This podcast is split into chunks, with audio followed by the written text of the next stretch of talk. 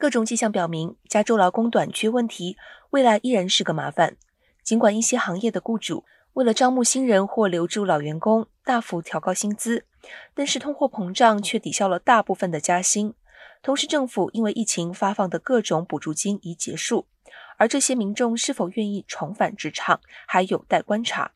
联邦劳工统计局和加州就业发展局 （EDD） 公布的新的数据显示，加州已恢复新冠肺炎疫情期间失去的二百四十六万三千四百个工作岗位，即百分之八十九点二。